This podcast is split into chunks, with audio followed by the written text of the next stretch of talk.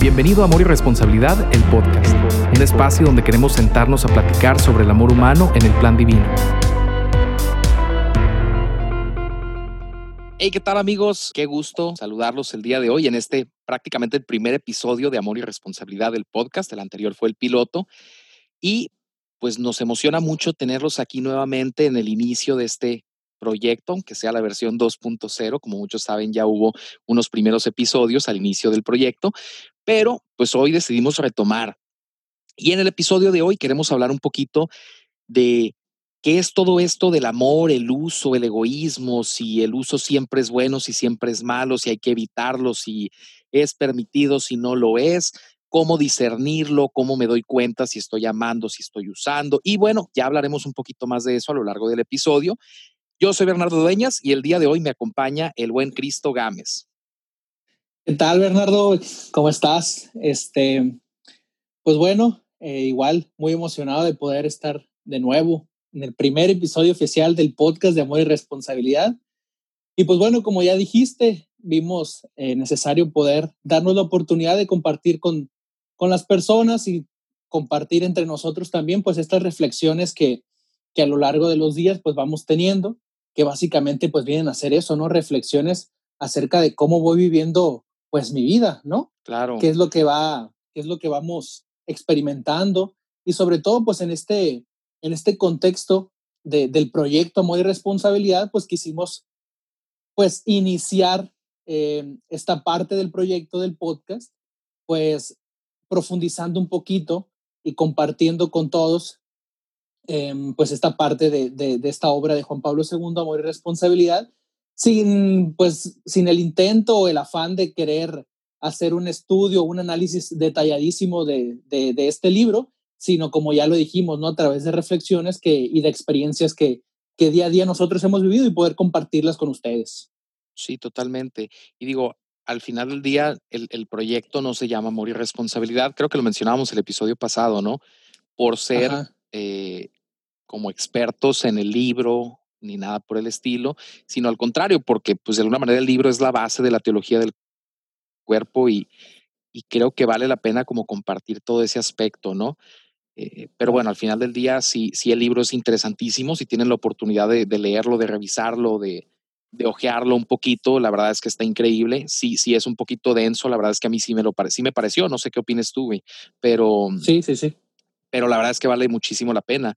Y o sea, al final del día, todo esto que hace Juan Pablo II, pues de alguna forma lo plantea como el, pues cómo ser feliz, ¿no? Igual la teología del Ajá. cuerpo, digo, no es a lo mejor su único fin hablar de la felicidad del ser humano. Sabemos que, que en esta vida la plena y la más profunda felicidad, pues no, no existe, ¿no? Sino será en la vida eterna, pero pues sí podemos alcanzar un grado altísimo de felicidad. No sé qué opines tú. Sí, Bernardo, y fíjate, creo que eh, tal vez en muchas ocasiones se nos ha hecho muy aburrido eh, el preguntarnos o el tratar de responder a esta pregunta de cómo ser felices, ¿no? Porque quizás tenemos como que la mala experiencia de la clase aburrida de filosofía en prepa, ¿no? De introducción uh -huh. a la filosofía, en que pues el profesor llegaba y pues nos hacía como que estas preguntas existenciales, ¿no? Y al final pues no, no, no encontramos como que una respuesta clara. Uh -huh. Sin embargo, tampoco es el, el, afán, ¿no? El fin, el, estar preguntándonos acerca de, de, de, estas preguntas existenciales, que si bien en algún momento de nuestra vida todos las experimentamos, eh, vamos encontrando una cierta respuesta a estas preguntas, que, que, ya sea muchos las encontramos pues en la fe o en el trato eh, con Dios, con nuestros amigos, y vamos eh, teniendo como que esa, esa probadita de pequeñas felicidades eh, entonces, creo que este episodio, el, el, poder hablar esto acerca del amor, del egoísmo, nos puede ayudar un poco o un mucho a, a aclarar esta parte de la felicidad, porque creo que el cimentar o el dejar bien o el tener claro o poder darnos una idea de cuál es esa diferencia entre el amor y entre el uso, pues también nos puede ayudar mucho a, a, ahorrarnos muchas, muchos problemas y hasta lágrimas en nuestras relaciones ya sean de amistades o, o, noviazgo, ¿no? Entonces, pues eso. No, y, digo, yo, yo tengo clarísimo, y creo que es Jacques Philippe quien lo dice, ¿no? Que, que no existe la felicidad sin amor ni amor sin libertad. Me parece que es una frase de él, de, de, la libertad interior, que me encanta. Entonces, o sea, al final del día dices, bueno, ¿cómo, ¿cómo se plantea la felicidad? Pues bueno, al final del día desde el amor. Y algo que se me ha hecho muy atractivo, por lo menos del cristianismo, es esta parte de reconocer, o sea, de, de, de decirnos, ¿no? De, oye, o sea, no vas a ser plena y profundamente feliz en esta vida, sí en la otra, o sea, eso es un hecho, pero ahorita, ya desde ahorita, puedes tener estas, como tú dices, ¿no? Probaditas de, la felicidad, del amor, que de alguna manera señalan y apuntan al amor de Dios, o sea, que es la plena felicidad y la plena comunión de amor y todo esto que hablamos en teología del cuerpo. Entonces, me gusta mucho que, que, el, que, el, cristianismo lo, lo plantee de esta forma porque es muy realista. O sea, tú volteas a los lados y dices, pues cómo va a haber felicidad con tanto sufrimiento, con tanto dolor. O sea, no, no es el tema al hablar el día de hoy, pero me gusta mucho este realismo de decir, pues no, o sea, sí puedes ser feliz, eso es un hecho, pero la plena felicidad no la vas a encontrar aquí, a diferencia de otros, eh, digamos, obviamente el cristianismo no se reduce a una filosofía de vida, pero si volteas a ver otras filosofías de vida, sí te plantean una felicidad en esta vida, o sea, ya desde aquí y ahora. Y tú dices, híjole, pues está difícil, ¿no? Oye, quiero comentarte algo sobre eso, porque justamente es algo que, que di una plática el jueves pasado a un grupo eh, y, fue, y traté de tocar un poquito este tema de la felicidad y, estaba reflexionando sobre eso. No sé si quisieras un poquito hablar, eh, te comparto. No sé qué piensas, ¿no? Este, como primer punto, o sea, saber, bueno, yo creo creo firmemente que Dios no ha sido como un participante pasivo en nuestra vida, o no es un participante pasivo en nuestra vida, sino que pues es, tiene una, eh, un protagonismo, tanto en la creación, en la historia de la salvación, como en nuestra vida, ¿no? En nuestra vida de, todos los días. Sí, sí, sí, Entonces, que hablabas de tu historia de amor con Dios, por ejemplo, o sea, este Dios que se manifiesta, que está ahí. Claro. Entonces, creo que teniendo como clara esa parte de que Dios no nos ha creado eh, y ya, o sea, como que, ah, no creé ya y que se las arregle, ¿no? Sino que durante a lo largo de nuestra vida, pues vamos teniendo estas experiencias y estas probabilidades que le estamos llamando de felicidad. Pero sin embargo, creo que también, bueno, a mí no me gusta pensar que voy a ser plenamente feliz o que no voy a poder alcanzar la felicidad en esta vida, ¿no? Porque en ese mismo protagonismo de Dios, creo que Él se arriesga y se, y se ha jugado la vida por nosotros y creo que Dios quiere que sea lo más feliz posible en esta vida, ¿no? No sé qué piensas sobre eso. Sí, o sea, no va en el sentido de, ah, el cristianismo plantea que en esta vida venimos a sufrir y, allá, y ya en la otra vamos a ser felices, sino, a ver, la mayor cantidad de felicidad que tú puedas alcanzar en esta vida es bienvenida, ¿no? O sea, Dios no está peleado con esa idea, porque también hay otras, insisto, el, el, cristianismo no es una mera filosofía de vida, ah, pero hay muchas filosofías de vida, ¿no? Entonces, muchas que sí plantean esta idea de, ah, no, pues es que en esta vida sufrimos, ¿no? El, valle de lágrimas y todo el dolor y el sufrimiento porque nos purificamos para llegar a la vida eterna. Y, no digo que de alguna manera no haya momentos de purificación en la vida, ¿no? Ni haya momentos eh, de dificultad, pero no creo que solamente se trate de eso. Insisto, no, no es lo, la postura que plantea el cristianismo como de, no, pues aquí nunca vas a ser feliz, pero ya en la vida eterna sí, ¿eh? Entonces como el consuelo. Pero sí, es reconocer que plenamente feliz, o sea, en toda la extensión de la palabra, no necesariamente en esta vida. Y me acuerdo que yo lo escuchaba mucho en el, en el podcast de Matt Frad, en el de Pines with Aquinas, que preguntaba eso. O sea, literal es una pregunta que, que, Santo Tomás de Aquino hace en la Suma Teológica. Si no han escuchado ese podcast, está buenísimo. ¿eh? O sea, a mí me encantó. Lo malo es que solamente está en inglés y de repente la terminología no ayuda a entender algunas cosas, pero está buenísimo. Cierro paréntesis. Y Matt habla medio raro, ¿no? sí, sí, sí, tiene, tiene acento como medio inglés, algo inglés. así. Sí. Pero justo ahí le preguntaba, o sea, le lanzaban esa pregunta que Santo Tomás de Aquino contesta en la suma y dice que sí es posible la felicidad en esta vida, pero no la plena felicidad, porque eso es solamente con Dios y es en esta entrega y en esta comunión total, no solo de una parte de mi vida, sino de todo lo que yo soy y todo, toda mi historia y todo, incluso mi cuerpo físico, eh, será en esa plena comunión de amor con Dios y ahí será la plena felicidad. Pero sí estoy totalmente de acuerdo contigo en ese punto de, no, pero sí podemos ser felices, ¿no? No, no, no plenamente felices, pero sí lo más felices que podemos ser y estoy segurísimo de que Dios quiere eso. O sea, totalmente de acuerdo. O sea, Dios no es un ser pasivo que, ay, pues hay que se las arregle, sino literalmente camina con cada uno de nosotros en toda nuestra cotidianidad, ¿no? O sea, en, todo lo, más simple, o sea, ahí donde yo lavo mi ropa, donde yo lavo mis trastes, donde yo hago este podcast, pues ahí está él acompañándome y de alguna manera procurando siempre mi mayor bien. Entonces, sí, estoy totalmente de acuerdo. Y algo que iba a decir es, o sea, ¿qué tiene que ver la felicidad en un, en un episodio sobre el uso, etcétera? Y, y, sí creo que si decimos que no hay felicidad sin amor, o sea, el, el, el componente esencial, de alguna manera, yo diría que de la felicidad es el amor, ¿no? Ajá. Y en el, en, sí, o sea, en el tema del amor encontramos algunos enemigos de este. Entonces, el miedo, la soledad, el egoísmo, y entre estos enemigos del amor o estas cuestiones que no ayudan a que se dé el amor o a que vivamos el amor y por lo tanto la felicidad, está el uso. O sea, el, uso tal cual eh, como lo conocemos, eh, que, o sea, este punto del egoísmo hacia el otro. ¿no?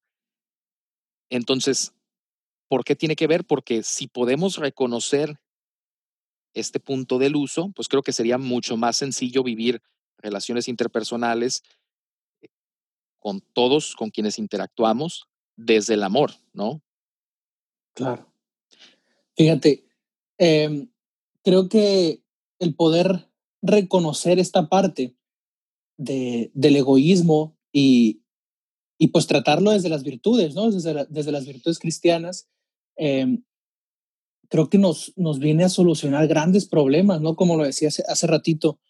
¿Por qué? Porque en una, en una recta intención, en, una, en un recto conocimiento, en una amistad, por ejemplo, ¿no?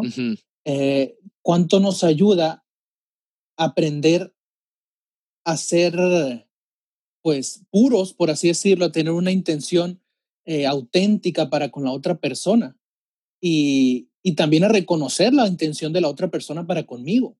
Porque en ocasiones, em, sobre todo si tenemos como que, pues esta vida de virtudes cristianas o, estamos cercanos a la fe, pues tal vez es posible que para nosotros sea un poco más fácil eh, tener una buena intención, o eso quiero pensar, no eso quiero creer, pero no estamos exentos de que otras personas se acerquen a nosotros, pues con otras intenciones, ya sea consciente o inconscientemente, ¿no? Claro. Em, pero creo que el poder reconocer esta parte del amor y de la felicidad y del uso nos va a aprender, nos va a enseñar también a reconocer la autenticidad del trato de la otra persona para conmigo. Entonces creo que eso nos puede ayudar mucho. No, y sobre todo como darnos cuenta de esto que tú decías, ¿no? Si bien como creyentes de alguna forma buscamos o, creemos buscar siempre eh, con recta intención, ¿no? La, la, esta convivencia con los demás, eh, sí creo que a veces es muy sutil, o sea, el, uso a veces es súper sutil al grado de que es difícil de identificar, incluso se hace pasar por amor. Y eso, claro, tal cual lo comenta Juan Pablo II en Amor y Responsabilidad, pero o sea, Juan Pablo II me encanta porque no es, no es extremista, ¿no? O sea, él nunca dice, no, el uso está absoluta y completa y totalmente eh, prohibidísimo y es, no es ético y es inmoral y demás, sino dice, a ver, el mero uso, o sea, el, el realmente perder de vista que el otro es una persona que, es, que tiene una dignidad, entre muchas otras cosas que vamos a ir hablando, eh, o sea, como distingue una cosa de la otra, ¿no? Porque o sea, algo muy importante a tener en cuenta es que el uso es parte del amor. O sea, de alguna forma, yo llego a usar a quien amo, pero siempre considerando su mayor bien. Te pongo un ejemplo, o sea, yo disfruto mucho, por ejemplo, tu amistad, ¿no? Y de alguna manera yo puedo decir que te uso para, no sé, reflexionar, para aprender, para crecer, pero no te, no te uso como un mero objeto, sino eres mi amigo, busco tu mayor bien, tengo en cuenta y soy consciente de que tú eres un ser eh, pues que puede dirigir su vida, ¿no? Y, y, que tienes de alguna manera una dignidad y mereces un trato de acuerdo a esa dignidad. Lo que estaría mal es buscarte a ti como un mero objeto y decir, no me importa tu bien, no me importa cómo estás, eh, no me importa nada que tenga que ver con tu vida, simplemente lo que yo puedo tomar de ti para mí, para mi beneficio. Y ese es el Ajá. mero uso del que habla Juan Pablo II, ¿no? Claro, y oye, creo que ahorita que, que decías, dabas estos ejemplos, pues el uso no es algo exento de nuestra vida, de lo que podamos, o sea, todos los días usamos algo, pues. Exacto. Tanto cosas como personas. Pero justamente está el problema en esto que planteas.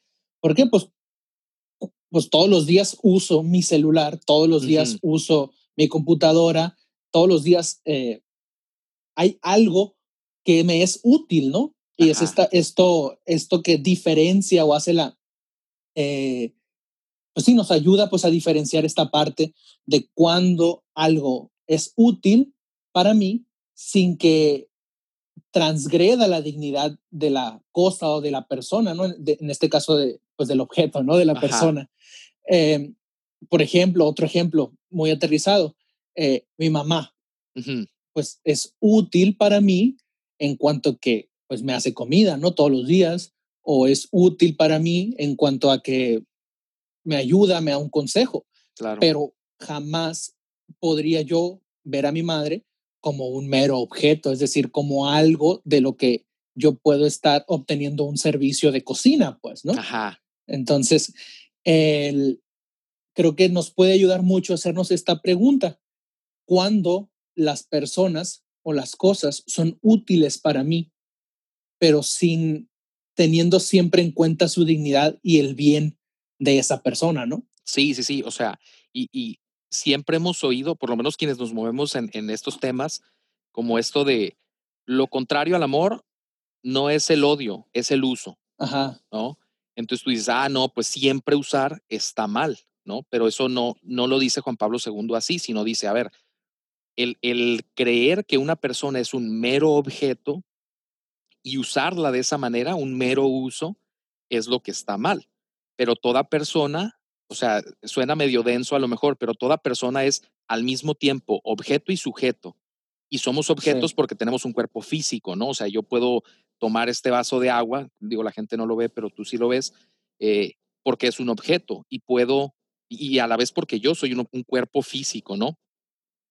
La cosa es que yo no soy un mero objeto como este vaso, y este vaso yo sí lo puedo usar y lo puedo tirar y Ajá. puedo hacer lo que yo quiera con él. Y si quiero que esté del mi lado derecho, va a estar en mi lado derecho. Y si quiero que esté en mi lado izquierdo, va a estar en mi lado izquierdo, ¿no?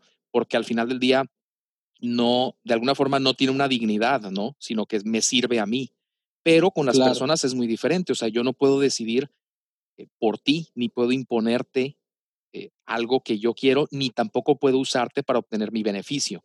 Y ese es un punto claro. del uso que se pasa mucho como desapercibido. El te impongo cosas. Y creo que esta semana hablé, hablé mucho de eso.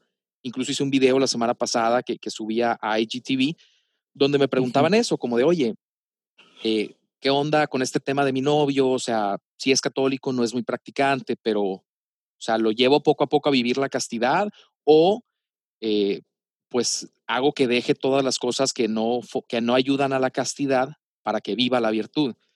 Entonces, o sea, en ese punto dejamos de considerar a la persona, digo, no digo que esta persona lo esté haciendo, ¿no? Ni estoy emitiendo un juicio, simplemente digo que a veces queriendo buscar un bien, ¿no? Y con un reclamo muy lícito y muy válido, terminamos de alguna manera olvidando que la persona pues es dueña de sí mismo, ¿no? Y, y que tiene toda la libertad claro. del mundo para decidir y para hacer y para no hacer.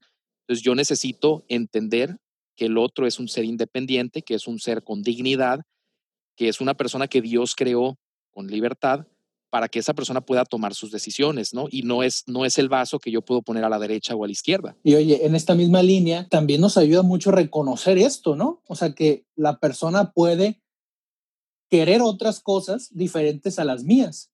¿Por uh -huh. qué? Porque puede, podemos muchas veces cometer el error, eh, no sé, en la búsqueda de, de, del noviazgo, ¿no? Por ejemplo, Ajá. creer que la otra persona tiene que querer exactamente las mismas cosas que yo, como yo las quiero, porque bueno, pues estas cosas a mí me hacen feliz, ¿no? Claro. ¿Qué, qué me hace feliz? Bueno, pues a mí tal vez me hace feliz salir todos los sábados a las 7 e ir a cenar a tal lugar, ¿no? Eso me gusta y es algo que, una, una, rutina, ¿no? Que tengo tal vez, ¿no?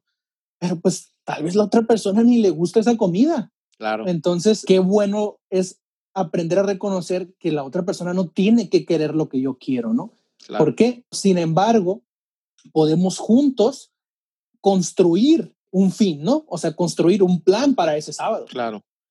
Sí, que al final del día puede opción. ser, ajá, que al final del día puede ser, ok, tenemos plan A que tú quieres, plan B que yo quiero, entonces ajá. creamos un plan C que queremos los dos. O sea, puede ir por ahí, ajá pero a veces también es, va, o sea, tu plan B suena bien, no es mi plan, pero uh -huh. suena muy bien, y me uno a tu plan B, ¿no? Y eso, claro. digo, por retomar el ejemplo de, de, la comida, con María pasa mucho, o sea, en, en, nuestra interacción, a veces yo le digo, ah, yo tengo ganas de comer, voy a poner el ejemplo, ¿no? Hamburguesas, y ella dice, no, yo quiero ensaladas, y yo digo, ah, ok, bueno, creo que me serviría mucho cuidarme y comer ensalada, va, vamos a las ensaladas, pero ya yo libremente lo decidí, o sea, no es que ella me haya dicho, claro no tienes que comer lo que yo quiero o que yo le dijera, no tienes que comer lo que yo quiero, sino simplemente ambos presentamos esto que los dos creemos que es algo bueno y ya entonces cada uno en toda libertad elige, porque igual está la opción, digo, por continuar con el ejemplo de la comida, ¿no? Está la opción de decir, sí. no, pues llego por una hamburguesa para mí, vamos por ensaladas para ti. O sea, eso también es un plan claro. y funciona, ¿no? Y digo, obviamente es, es un tema muy simple y, y, tú dices, ay, pues sí, o sea, en, en, la práctica se da mucho más complejo, pues, ¿no? O sea, en los esposos a la hora de decidir eh, si traer un hijo nuevo al mundo o no, o sea, ya son temas como más cañones, como el procedimiento es exactamente el mismo, pues. O sea, creo que a pesar de que sean como que decisiones más complejas, pues justamente ejercitarnos en poder reconocer estas cosas, pues nos va ayudando y nos va preparando para poder tomar esas decisiones más complejas con más libertad y cuidando más ser egoísta. Claro, sí, o sea, totalmente. Y al final del día, o sea, vamos a verlo de, forma como muy pragmática, ¿no? O sea, ya, ya en la práctica queda mejor resultado, pues. O sea, yo sí creo que tomar esta postura desde el amor, desde entender que el otro es un ser libre, es un, es un ser independiente, que yo no puedo usar y tomar solo para mi provecho sin considerar sus propios fines, lo, lo, que esa persona quiere, lo que busca, lo que ama. Yo, yo, creo que no es como que el camino de mayor felicidad hacer esto, pues no, perder de vista todo este punto de que es un ser libre, porque al final del día esto es lo que en ocasiones trae tantos problemas, ¿no? No solo las relaciones de novios, sino también en la amistad, de, en, nuestra misma relación con Dios, como este punto de yo uso a la otra persona para mi bien y no me importa lo que esa persona quiera, sea, yo sí creo que al final de cuentas no hace feliz ni al otro ni a mí, porque a mí me deja Ajá. vacío y al otro lo deja sintiéndose usado. Claro. Sí, o sea, creo que esto es bien importante que, que lo reflexionemos para aprender a reconocerlo en toda nuestra vida, porque el amor no es algo que solamente se ejercita en la amistad o en el noviazgo o en el matrimonio, uh -huh. sino que es algo que afecta de manera positiva toda nuestra vida, ¿no?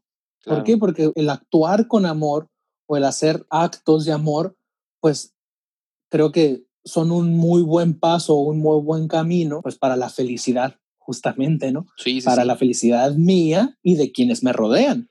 Y aprender esto nos va ayudando mucho a ser más delicados y poder diferenciar esto que decíamos al inicio, cuántas veces el egoísmo o el uso uh -huh. se disfraza de amor, ¿no?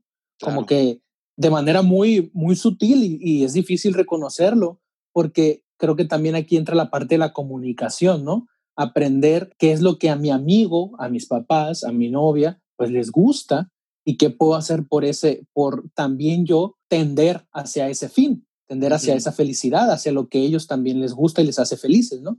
Claro. Entonces, creo que el camino del amor y libre de egoísmo, porque, bueno, creo que el hablar, hablar de un amor egoísta, pues es muy contradictorio, ¿no? Claro. O sea, la, la, la, el camino del amor auténtico y verdadero es, creo yo, también parte de ese camino que hablábamos al inicio sobre el camino de la felicidad, cómo es esto que de, de que se construye la felicidad, ¿no?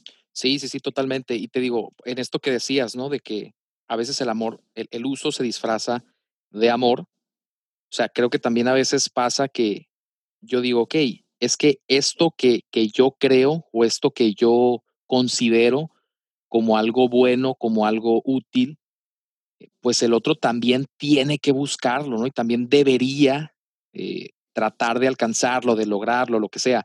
Y yo caigo a veces mucho en eso, como en el decir, a ver, es que yo, yo no le estoy planteando al otro nada malo, ¿no? Ni nada eh, a lo mejor inmoral, al contrario, o sea, algo que lo va a acercar más a Dios, que lo va a, a santificar más, que lo va a hacer más feliz incluso y que yo pierdo de vista ese punto de que el otro es un ser libre y no puedo imponerle esta idea por mucho que lo ame y por mucho que yo crea que con esto le voy a hacer un bien.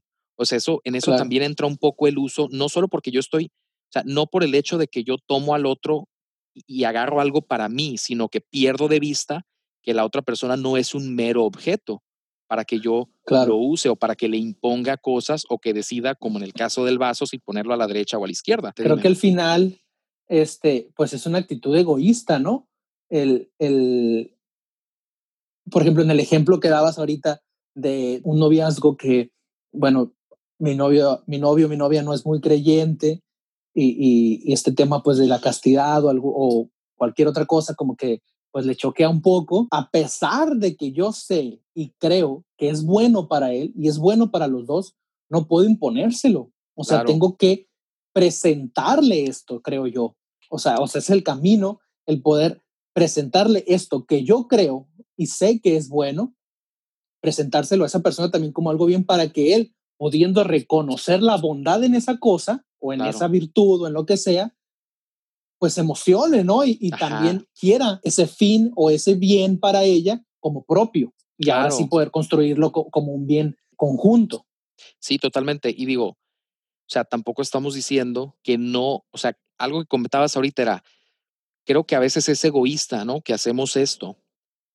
Entonces hay que distinguir muy bien, porque mucha gente a lo mejor dice, chin, pues entonces la estoy regando en mi noviazgo y soy un egoísta y, y, y que zafado, que no, yo creyendo que era a lo mejor muy bueno y que estaba amando con pureza, pues no, ya, ya la regué, no sé qué. O sea, hay que distinguir muy bien entre actos que a veces tenemos de egoísmo y nuestra persona. O sea, no es que nosotros Claro. seamos egoístas, que seamos unos egocéntricos, eh, que solo pensamos en nosotros. No, o sea, creo que todos tenemos eh, destellos y ciertos rasgos de conductas que a veces son conductas egoístas, que a veces son eh, conductas egocéntricas, que a veces son, que a lo mejor no las queremos en nuestra vida, pero eso no nos convierte a nosotros en personas egoístas, que usan, que no les importan los Ajá. demás, sino simplemente como, ok, en este momento yo hice esto, como Ajá. distinguir el pecado del pecador, pero eso también aplica para Sí. nosotros, o sea, como eso lo, lo decimos mucho a los demás como recomendación de no, es que pues hay que juzgar el- la acción, el pecado, no a la persona, porque ya la persona es, o sea, la, la- la juzgará Dios de alguna manera, pero también aplica para nosotros, como el decir, a ver, estoy en este camino, en este proceso del amor y no, no soy un experto, porque tristemente no hay una escuela de amor, que de alguna manera debería de ser la Sí. familia, pero a veces la familia tiene sus, sus cuestiones a trabajar, ¿no?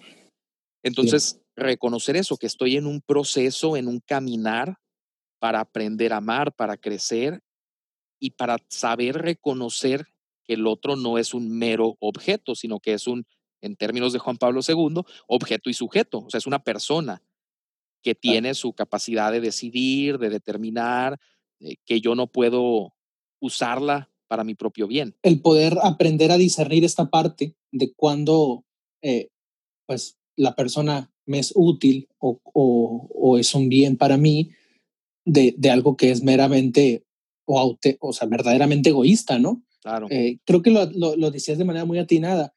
Podemos, solemos reprocharnos mucho a nosotros mismos esta parte. No, es que soy, soy así, o sea, soy una persona orgullosa, soy uh -huh. egoísta, soy soberbio, ¿no? Pero creo que va un poco más a la parte de que, bueno, tal vez me comporto o hago ciertos, sí, o sea, tengo ciertos comportamientos de egoísmo que son egoístas, pero que no me determinan como una persona eh, eh, esencialmente egoísta, vaya. Claro, sí, sí, sí, y digo, en, en el, o sea, eso hablando de, de, mi persona, ¿no? Pero, por ejemplo, hablando de alguien más, porque también será el caso de decir, a ver, es que me doy cuenta de que esta persona de repente como que me usa, ¿no? Esto que comentabas al inicio, de reconocer en otros qué intención tienen para con nosotros. Entonces, a lo mejor te das cuenta de eso. Digo, es muy buen momento para decir, oye, o sea, ¿qué onda? No, no soy un objeto, no estoy aquí para ser usado, yo puedo decidir, yo puedo determinar. Y a lo mejor esa persona dice, ah, disculpa, ¿no? Y tú dices, ok, no es una persona egoísta, sino tiene conductas egoístas, pero cuando la conducta es recurrente y, y, sí hay disculpa, pero no hay cambio y no hay deseo de enmienda y no hay arrepentimiento, etcétera, como este punto, tú dices, bueno, no es una persona egoísta y mala, pero tiene conductas egoístas y, que a lo mejor no son del todo buenas estas conductas, entonces yo decido pues dejar de ponerme en peligro, ¿no? Retirarme de alguna manera de ahí, eh, pero sigue, sigue siendo no poner la etiqueta en, en otros ni en mí, sino reconocer y decir, a ver, sí tiene conductas malas, no necesariamente es una mala persona, pero necesito yo retirarme de este punto porque no es algo que yo busco ni es algo que yo quiero. Claro, y es totalmente lícito. O sea, como que a veces también nos da miedo esa parte de que, no, pues es que, tengo que pues, ser bueno con esa persona. Pues sí, o sea, el retirarse tal vez de esa amistad o de esa, de esa relación no necesariamente te hace una persona mala, ¿no? O sea, es como de que, pues, que tanto el amor o el, o el estar ahí con una persona, pues también aprender a reconocer que tanto es bueno para mí. Claro. ¿no? Como que ah, yo uso mucho el, el, una imagen. No sé si alguna vez ah, les ha tocado jugar como este juego de, de, que dos extremos jalar una cuerda, ¿no? Ah, sí, sí, sí. Entonces, campamento. Y, y que, ajá, exacto, ¿no? De que pues el que pasara la línea del medio, pues perdía, ¿no?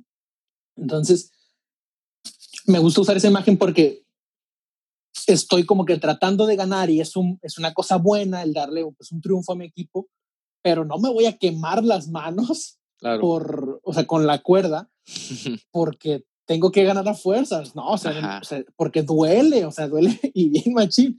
Entonces, yo creo que el momento en que esa, esa persona o esa situación o esa relación eh, empieza a quemarte o, a traerte o, o, o, afectarte de manera directa a tu vida, pues yo creo que es una buena manera de, distinguir eso, ¿no? Que puedo, esforzarme, puedo sacrificarme por amar, por comprender, por aceptar cosas que tal vez no van muy de acuerdo conmigo, pero ya que eso es algo verdaderamente, pues que te está dañando en otros aspectos de tu vida, pues nos ayuda mucho, ¿no?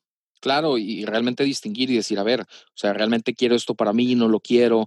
O sea, e, esto que, que de repente comentamos mucho en el proyecto, ¿no? Como de, o sea, mucha gente llega y pregunta, por ejemplo, con el tema de la castidad, ¿no? O sea, si, si mi novio o mi novia eh, no, no cree en la castidad, pero respeta que yo la viva, o sea, ¿debería terminar con él? Y la, la respuesta siempre es, no sé, o sea, ¿qué piensas tú? Porque al final del día, claro. o sea, cada uno de nosotros, retomando este punto, ¿no? De que cada persona es libre, puede determinar su, su fin, puede elegir y no se le puede imponer de alguna manera las cosas pues volvemos a ese punto, o sea, qué tan importante es para ti que el otro no solo respete que tú quieras vivir la castidad, sino que la viva también. ¿no? Para, mí, para mí es algo fundamental y estoy seguro de que para ti también, claro. pero para, para claro. muchas personas dirán, bueno, sí es importante, pero para mí no es un aspecto fundamental, como por ejemplo que sea muy trabajador o que sea muy trabajadora o que sea comprensivo, comprensiva, etcétera. Entonces, cada uno al final del día, de alguna manera, traza qué quiere para su futuro, ¿no? Y, y, en el ámbito de la amistad es exactamente igual, o sea, qué tipo de amigo, qué tipo de amiga quiero o qué tipo de relación quiero construir, volviendo al tema de los papás, con mis papás, ¿no? O con mis maestros, o sea, que al final del día este tema del uso no se da solo en el noviazgo y el matrimonio y tampoco se da solo en el ámbito sexual, ¿eh? porque mucha gente cree que solo ahí se da uso, sí. egoísmo, agresividad, sino no, o sea, se dan en la relación en sí. Y eso implica en, en cómo yo convivo con otros, no solo con mi novio, con mi esposo, no solo en el ámbito sexual, sino también en el tema de la amistad, o sea, cómo convivo con mis amigos, cómo los trato, cómo los, los veo y cómo los concibo. E incluso en la relación con Dios, o sea, habrá gente que, que reduzca a Dios a un mero objeto, o sea, como ah, pues yo nomás le pido a Dios, yo nomás eh, le rezo para que me cumpla los milagros, ¿no? Y pierdo de vista este punto de la relación con Él, porque Dios también es una persona. Claro. y creo que ahí también se puede desvirtuar la relación de decir, a ver, pues no, o sea, yo también quiero, digo, a lo mejor en el caso de Dios no, no concibes como su mayor bien, porque Dios es el bien mismo, pero obviamente sí hay un punto de, a ver, o sea, reconozco que eres una persona y que de alguna forma también quieres tiempo conmigo y quieres que yo te hable y quieres que yo pues sea cercano a ti porque me amas, ¿no? O sea, eso en la relación con Dios, pero con los amigos también se da. O sea, eh, Evan cuenta mucho una anécdota de, de un amigo que él tenía, que tenía un videojuego, no sé qué, y, y, siempre me da mucha risa porque es algo que a mí me tocó vivir en preparatoria. O sea, yo tenía, tenía un amigo que tenía, iba saliendo el PlayStation 3 y él tenía así todos los juegos del mundo y yo literal en verano vivía en su casa para ir a jugar y a veces él estaba en su teléfono en la cama jugando y yo estaba clavadísimo eh, jugando Call of Duty o no sé qué y literal iba a su casa por eso, pues para, para poder jugar PlayStation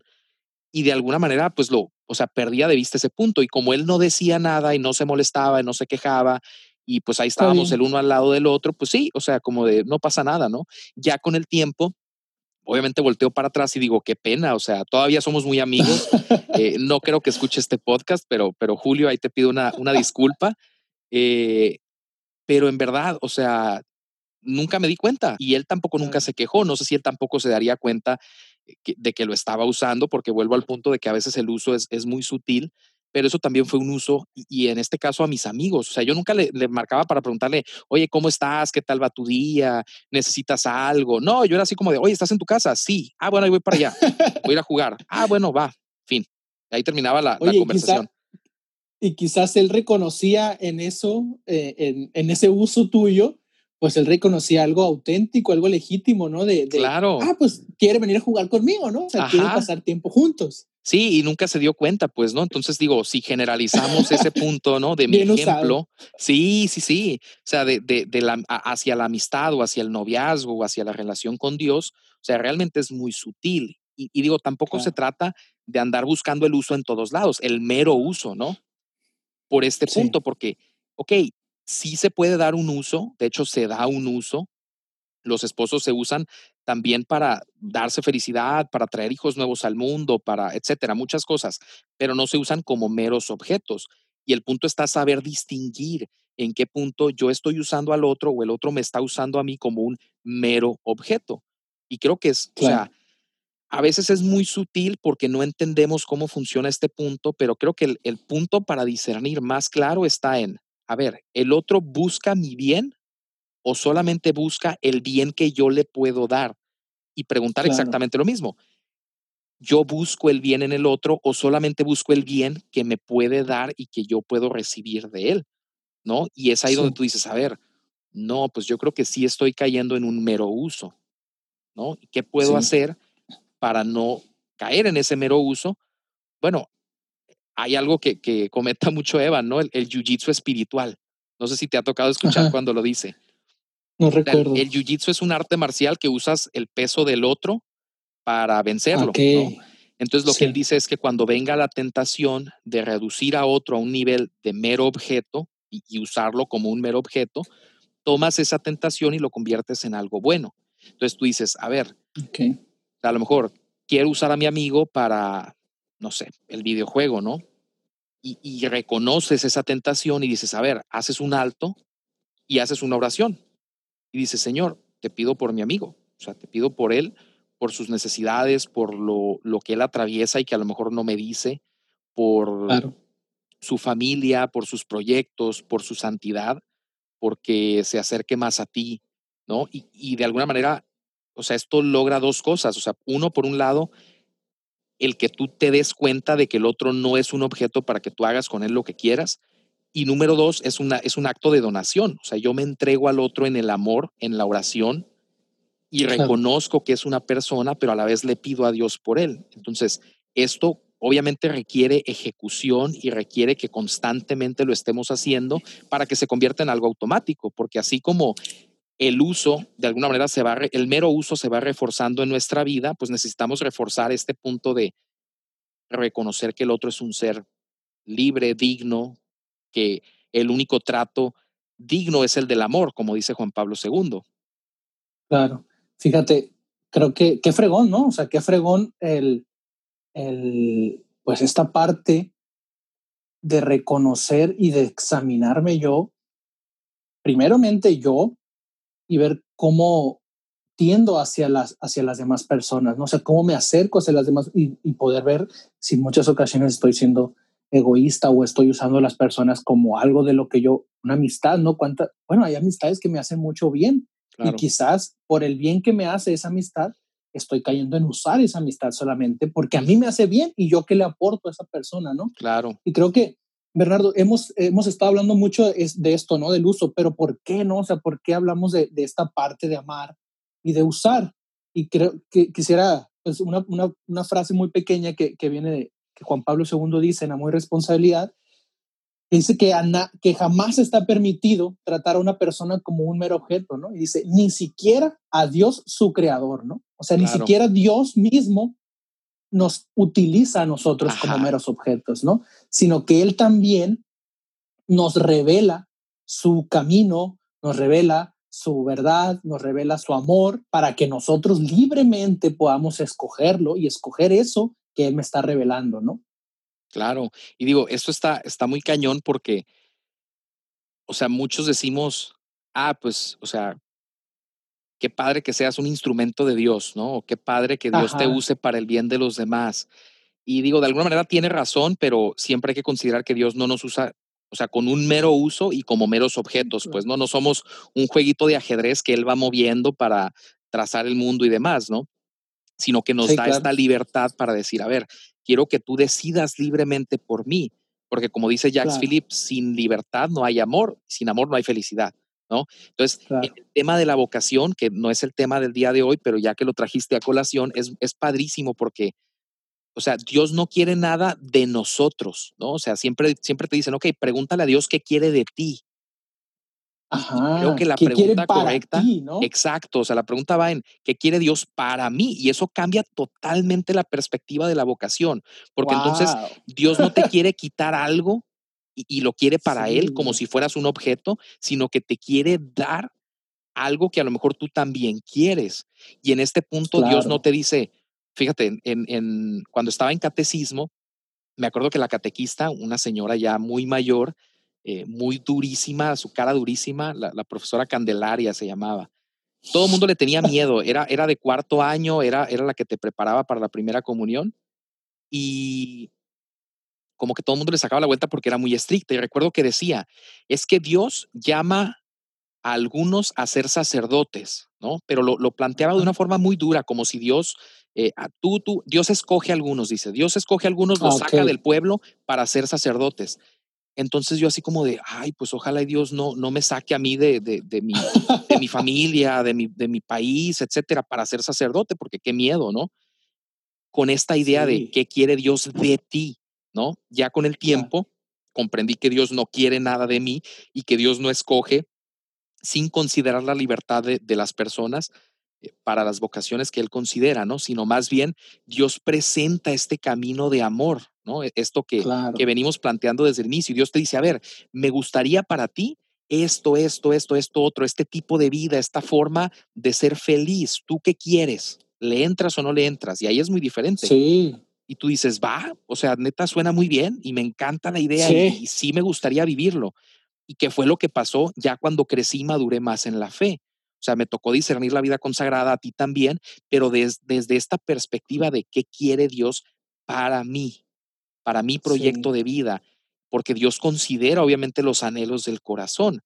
Y digo, si de alguna manera eh, Dios, uh, Cristo, es la, como el, el, prototipo, la imagen ideal de cómo hay que amarnos y cómo hay que convivir, bueno, desde esta forma es que tenemos que como generalizarlo a nuestras relaciones, ¿no? O sea, este punto de te presento, eh, te lo propongo, pero no te lo impongo, ¿no? Ni, ni te uso, ni, ni, ni dejo de considerar lo que tú quieres. Claro.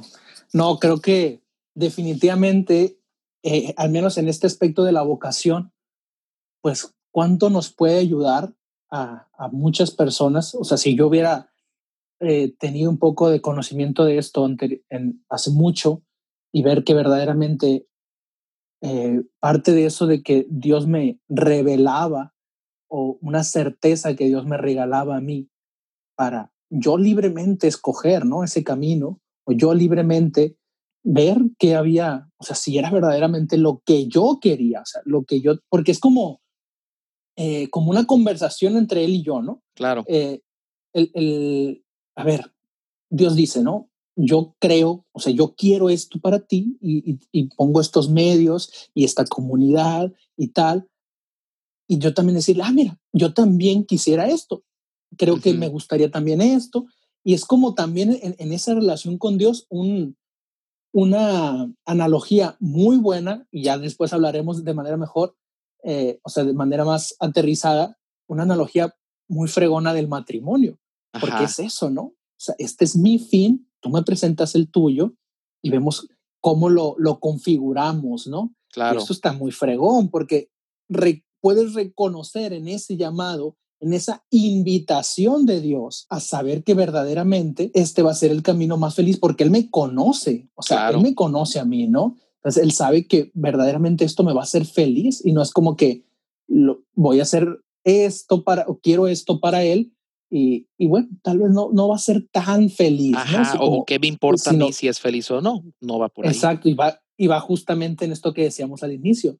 Dios no es un participante pasivo en uh -huh. nuestra vida, ¿no? Sino que siempre Él está con este juego de palabras que utiliza el Papa Francisco, ¿no? Él nos primerea, ¿no? Él sale al Ajá. encuentro de nosotros, ¿no? Y como lo vemos en la, en la parábola del Hijo Pródigo. Pero creo que, bueno, ya, ya estuvimos como que hablando mucho acerca de esto, pero sin duda nos puede iluminar demasiado aprender a reconocer que en el llamado de Dios o en la invitación que Él nos hace todos los días en nuestra vida cristiana, hay algo auténticamente bueno para nosotros y no nos revela para imponérnoslo, como claro. muchas veces creemos que las virtudes o la castidad o la pureza, la obediencia es algo que se impone, ¿no? Sino que es algo que él reconoce verdaderamente que es bueno para nosotros y nos lo plantea.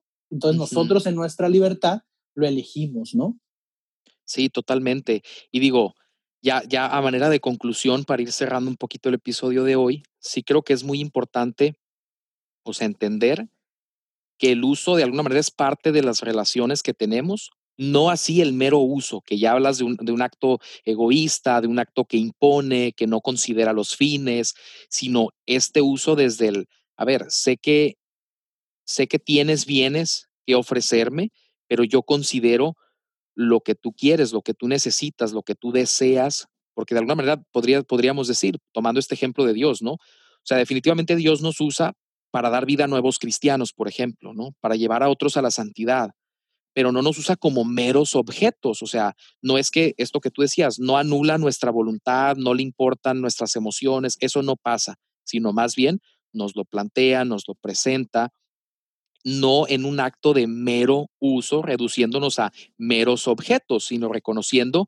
claro. en palabras de Juan Pablo II, que somos objeto y sujeto y que sí hay un uso, pero no un mero uso. Y esas son las palabras clave dentro de amor y responsabilidad. Y de alguna manera esa es la reflexión es. que queríamos traer el día de hoy, como el, ok, no es que el, el uso sea malo, sino el mero uso, pues no es a lo mejor la forma ideal de convivir por todo esto que ya estuvimos hablando el día de hoy, ¿no? No sé si tú quieras cerrar con algo adicional. No, o sea, creo que lo que hemos compartido ha sido también pues desde nuestras experiencias, desde, desde, lo que nosotros hemos conocido y cómo hemos ido pues reconociendo la bondad en nuestras relaciones, en nuestros amigos, eh, en nuestros, en todo, ¿no? En todo, todo el, somos seres relacionales, ¿no? En todo lo que nos comunicamos y sobre todo nuestra relación con Dios. Y creo que, bueno, ha sido eh, bastante, yo, yo, yo me quedo muy a gusto, creo que fue bastante fructífera esta, esta conversación. Eh, esperamos que podamos haberles compartido parte de lo que queríamos, como que teníamos como fin, ¿no? O sea, los dos claro. teníamos un fin y también los compartimos con ustedes. Eh, entonces esperamos que, que, verdaderamente les ayude y, y, si, bueno, si tienen alguna pregunta, igual sobre recomendaciones, cualquier cosa, pues ya saben que nos las pueden hacer saber. Sí, totalmente. Y les agradecemos enormemente que estén pues escuchando el episodio. Les agradecemos enormemente si lo comparten a sus amigos, a sus familiares que estén interesados, no para imponerles el podcast, sino para presentarlo como un bien al que el otro libremente quiera acercarse. Y pues ya, o sea, totalmente lo que decía Cristo, cualquier duda, aclaración, queja, grito, alarido, lo pueden mandar por, por mensaje directo, con todo el gusto lo leemos.